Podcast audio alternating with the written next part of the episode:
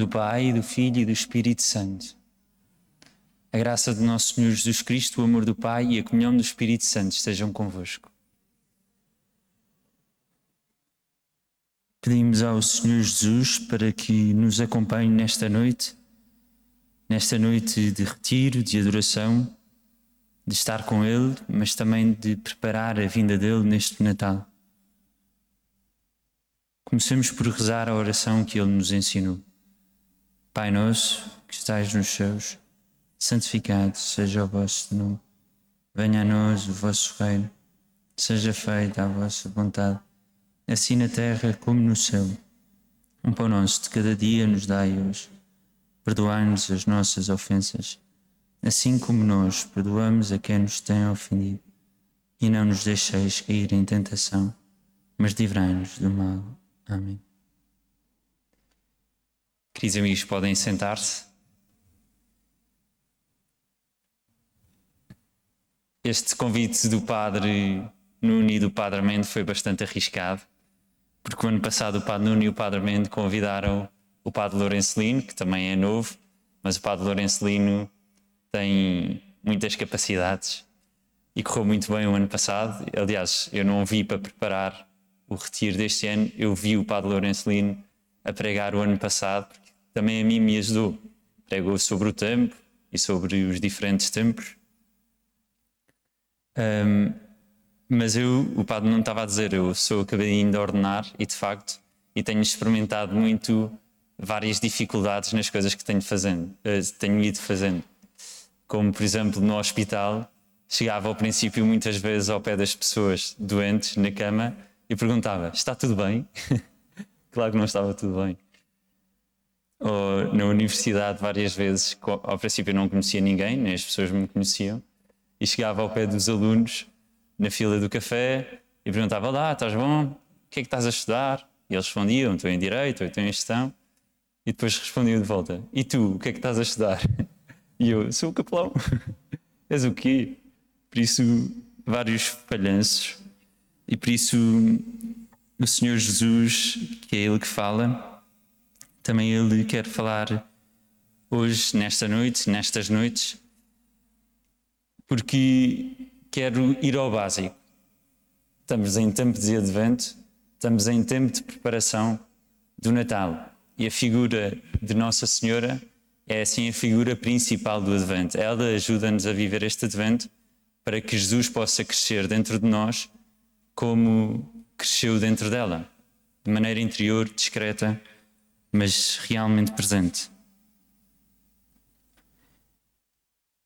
E, mas o tempo do Advento, passando o essencial, isso é o essencial, também é o tempo de muitos presentes. Ao drama dos presentes. Então, quem tem famílias grandes tem muitos presentes para comprar, muitos amigos a loucura dos jantares de Natal, em que há as trocas de presentes ou amigo secreto. E, há, e às tantas já não há saco para os presentes, é só presentes por todo lado. E como reação a este drama dos presentes, ou temos duas opções.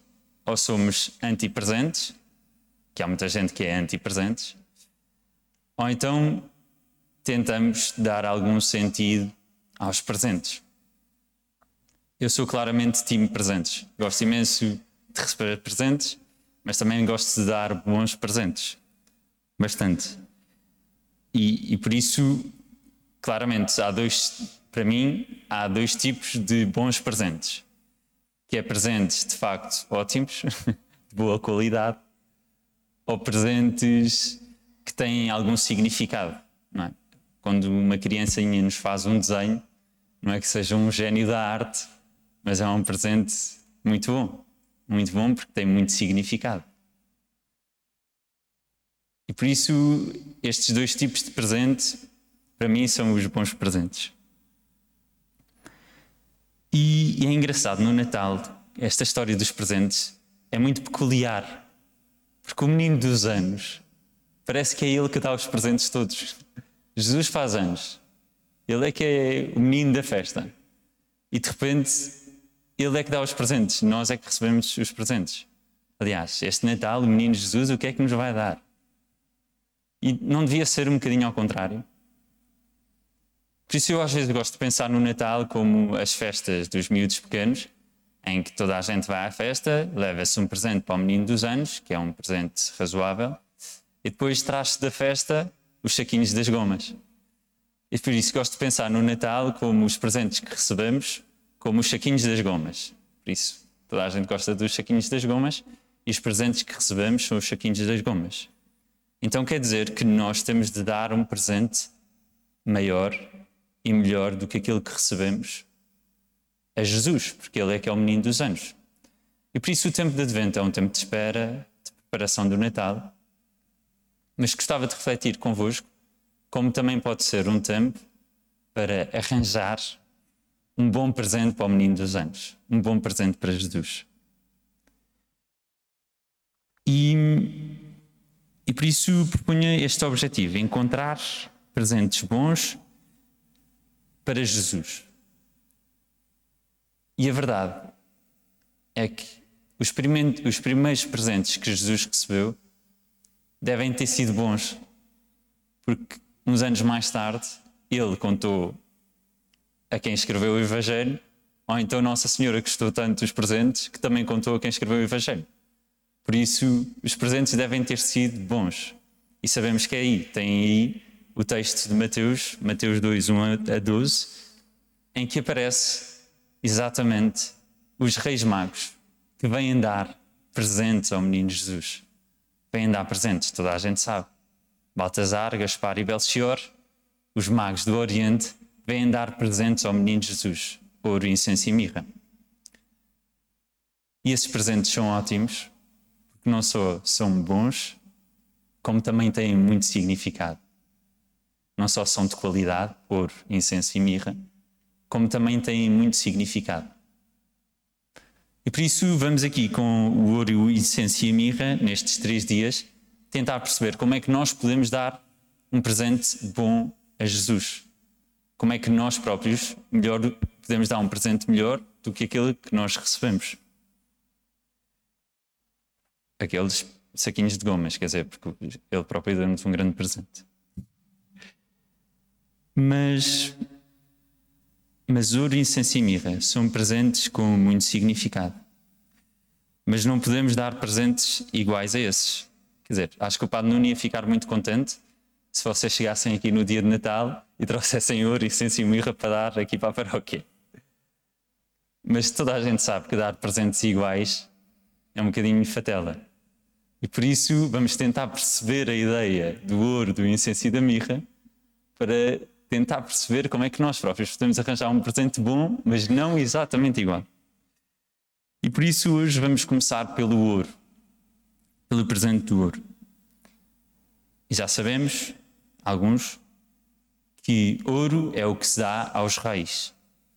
Por isso, os magos, quando vêm do Oriente, os reis magos, os reis sabedores, quando vêm do Oriente e dão ouro ao menino Jesus, quer dizer que o reconhecem como rei. E também a passagem do Evangelho diz exatamente isso. Eles vão ter com Herodes e, pergunta, e perguntam: onde está o rei dos judeus? Que nós queremos ir adorá-lo. Por isso, os magos vêm ter com Jesus para adorar um rei, para estar com o rei, e dão-lhe ouro, porque é o que se dá aos reis.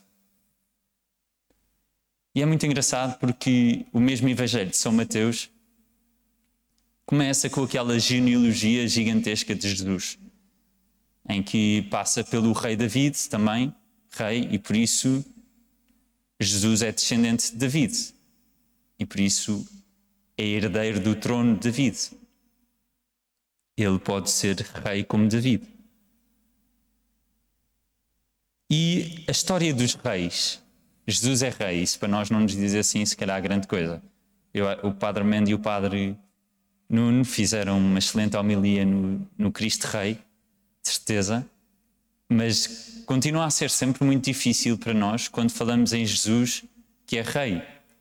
E ainda por cima, porque quando falamos aqui de ouro dado a Jesus como Rei, não é exatamente igual a Cristo Rei, Senhor do Universo.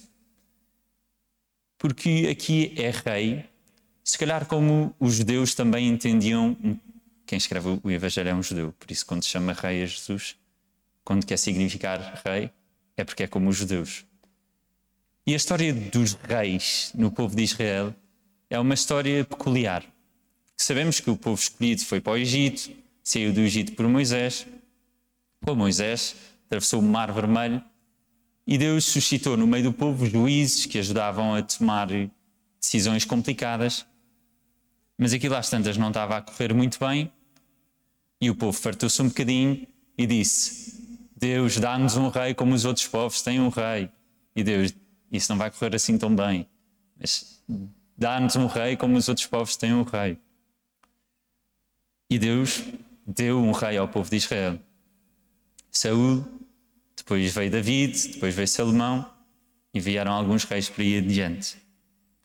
Houve uns reis que eram bons, outros reis não eram assim tão bons, mesmo os reis que não eram assim tão bons, que eram bons, fizeram algumas coisas não assim tão boas.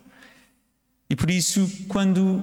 E depois o povo foi sendo invadido, naquela altura, toda a gente sabe, estava ocupado pelos romanos. Eram os romanos que governavam. E por isso, quando a maior parte dos judeus esperavam Jesus, melhor, quando a maior parte dos judeus esperavam o Messias, esperavam também um rei. E um rei temporal. Esperavam de facto um rei.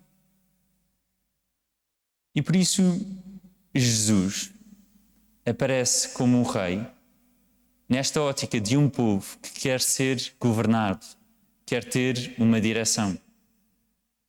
Claro que Jesus já não vai ser um rei só bom ou um rei menos bom, vai ser o melhor de todos os reis. E por isso este povo queria, esperava o Messias como rei. Esperavam.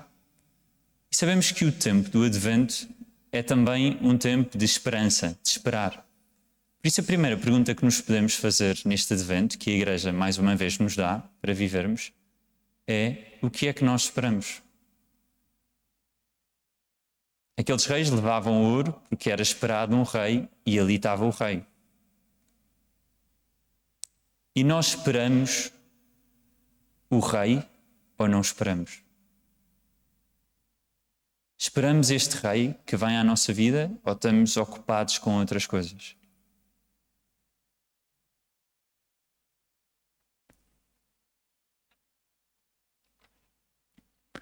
É impressionante que Outro texto que eu vos pus aí é de Santa Teresa d'Ávila. Porque Santa Teresa d'Ávila falava muito de Deus como a sua majestade. A sua majestade, um Deus que lhe governava a vida. E sabemos que ela é uma pessoa bastante, foi uma pessoa bastante ocupada. Teve no Carmelo, claro, eh, reformou o Carmelo, o Carmelo, mas também fundou muitos Carmelos. Mas ela tinha um Senhor na sua vida, a Majestade, como ela chamava. E esse é o próprio Deus. Ela não deixou de ser muito ativa, não deixou de governar muitas coisas, mas tinha um rei, que era o próprio Jesus. Por isso, Santa Teresa pode nos mostrar como é que nós, sentar ali ao pé do presépio com o Rei dos Reis, podemos obedecer a este Jesus. Porque essa é a palavra. Se Deus dá um rei ao povo de Israel para o governar, também nos dá um, um rei na nossa vida para nos governar. e sabemos que muitas vezes somos completamente ingovernáveis. Um, turbilhão de sentimentos interiores, de dificuldades, de coisas que pomos à frente.